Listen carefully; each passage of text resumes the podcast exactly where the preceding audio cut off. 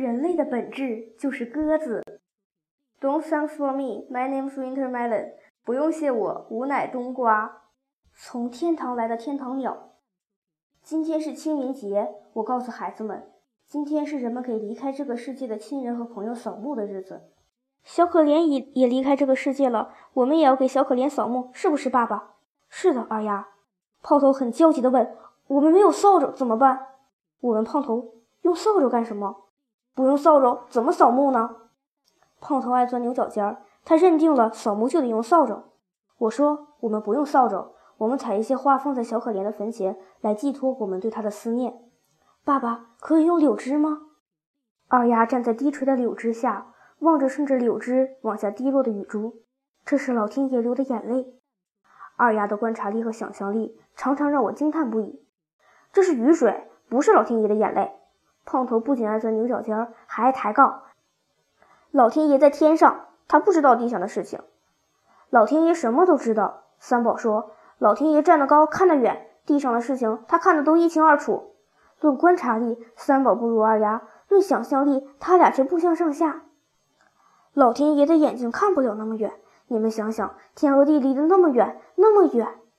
他们经常是这样：胖头要较真，二丫和三宝却不和他较真。当胖头还在那里自说自话的时候，二丫已衔了几枝柔嫩的柳枝放在小可怜的坟前。三宝也衔来了几枝含苞待放的桃花。三宝说：“小可怜喜欢冬天的桃梅花，桃花是春天的花。如果他还活着，那他一定也会喜欢桃花的。”爸爸，这是什么？胖头突然有了新发现：这是谁放在这里的？在小可怜的坟前放着一个精美的点心盒子，里面盛着一块花式凉糕。毫无疑问，这是老老鼠干的，因为我曾经在他的百宝箱里见过这个精美的点心盒子。直觉告诉我，老老鼠就在附近。果然，我看见老老鼠在一棵大树后面探头探脑的。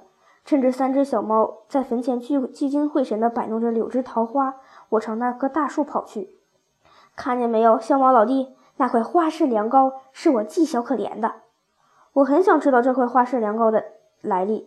这是你从垃圾堆里捡来的，小猫老弟。看来你还是对人不够了解。老老鼠以教训的口吻说：“这么好的东西，人是舍不得扔进垃圾桶的。这不是从垃圾箱里捡来的，那只有一种可能，这是老老鼠从别人家里偷来的。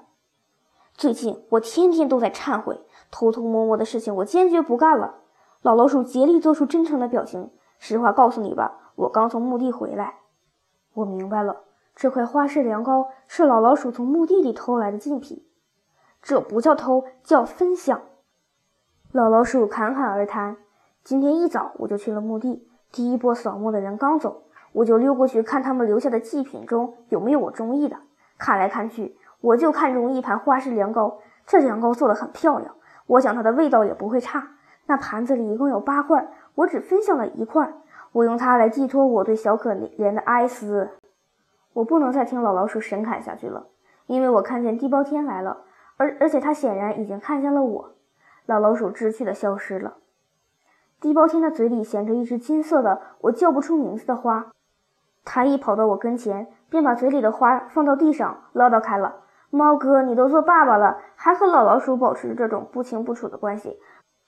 如果被小猫猫看见了，那么你在他们心目中的地位会一落千丈的。”我从来不想和地包天讨论我和老老鼠的关系，这不是几句话能说清楚的，也不是以地包天智力水平能理解的。我赶紧将话题转移到那只金色的花上。你衔来的这花，我从来没见过，这叫什么花？今天一早，我家女主人就去给她妈妈扫墓去了，她不带我去，正好我不想去，我要到这里给小可怜扫墓了。哼，我的女主人还不知道，她准备带去的天堂鸟少了一只，是我昨天晚上藏起来的。地包天永远是这样，答非所问。你问东，他他答西，我早已习惯了。我带着他来到小可怜的坟前，虎皮猫和三只小猫已经将嫩绿的柳枝、粉红的桃花在小可怜的坟前插了一圈。地包天把他带来的那只金色的花插在坟地的中央，他说：“这不是花，是鸟，这是从天堂来的天堂鸟。”仔细一看，这花还真的像鸟。最像的是。这种花有两只翅膀，整朵花呈展翅欲飞的样子。胖头又开始钻牛角尖了。为什么这只鸟不能飞？地包天说：“我们要把对小可怜的思念悄悄地讲给他听，当他听到最深最深的思念时，就会飞走。”我先讲。三宝跑到坟地中央，对着天堂鸟讲了好一会儿。因为要悄悄地讲，所以他究竟讲了些什么，我们都听不见。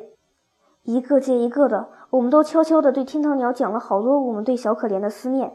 最后去讲的是虎皮猫，它是小可怜的妈妈。没有谁的爱可以胜过妈妈对自己亲生孩子的爱，没有谁的思念可以胜过妈妈对自己亲生孩子的思念。金色的天堂鸟飞走了，它把我们深深的思念带给了天堂里的小可怜。